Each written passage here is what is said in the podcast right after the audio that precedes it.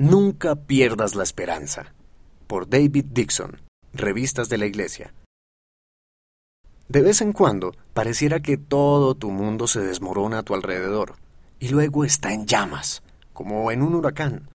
A veces la vida puede parecer tan caótica y desalentadora que tal vez te preguntes si las cosas alguna vez volverán a estar bien. Muriel B., quien de niña pasó un tiempo en un campo de refugiados, tiene algo que decir acerca de pasar por situaciones difíciles. Mantén a Dios a tu lado en todo momento y nunca pierdas la esperanza. Los malos momentos son solo pasajeros. Ella es alguien que sabe un par de cosas sobre los malos momentos y sabe cómo sobrellevarlos. Guerra y seguridad. La vida de Muriel comenzó de manera bastante normal. Era una niña de la República Democrática del Congo. Tenía una familia feliz, un hogar seguro y cómodo, una cama cálida y comida en abundancia. Entonces estalló la guerra. Luego de eso, las cosas empeoraron rápidamente. Su peor momento tuvo lugar cuando unos hombres furiosos arrastraron a su amoroso padre, el cristiano más fuerte que conozco, lejos de la familia a punta de pistola. Afortunadamente, su padre se reunió con ellos un tiempo después, pero la vida había dejado de ser segura para Muriel y su familia, y huyeron a un campo de refugiados en Uganda. Los campos de refugiados son asentamientos temporales para personas que se ven obligadas a dejar su hogar debido a la guerra u otras razones. Tienen por objeto proporcionar seguridad, y éste lo hizo, pero la vida para Muriel y su familia todavía era muy difícil. Supervivencia y fortaleza.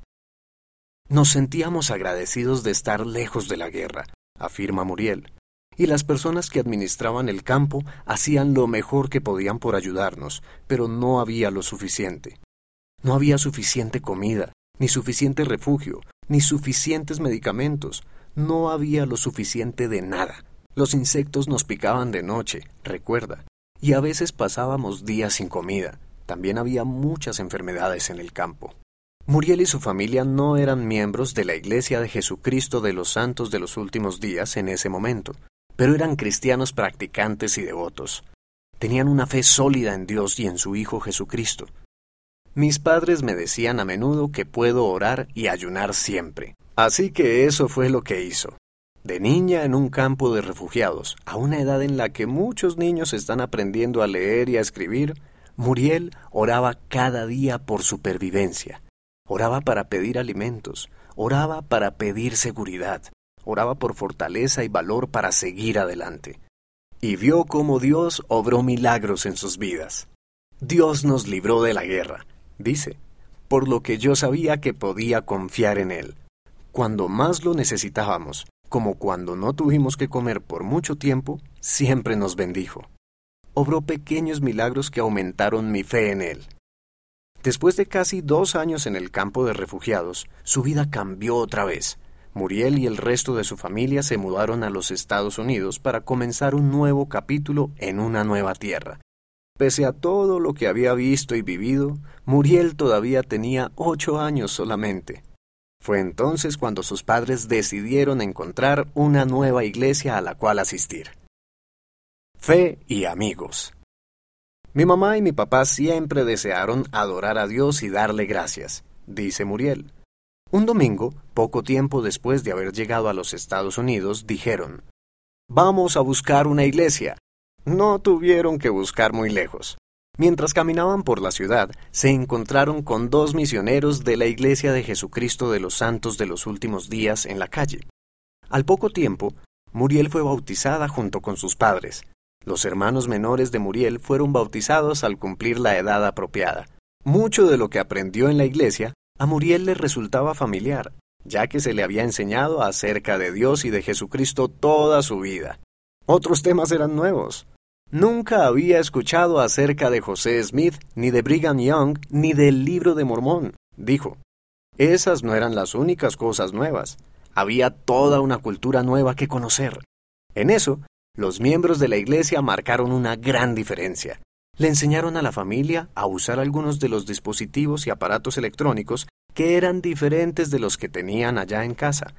les ayudaron con el idioma y la mayor ayuda que prestaron fue sencillamente ser sus amigos. Ayuda y esperanza. Muriel alienta a los jóvenes a hacer lo mismo en la actualidad.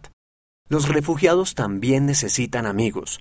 Nuestra familia no tenía amigos cuando vino a este país, pero una vez que nos unimos a la iglesia, muchas personas nos visitaban. Ahora tenemos muchos amigos. A lo largo de los años, Muriel ha podido prestar servicio a los mismos amigos que bendijeron su vida anteriormente.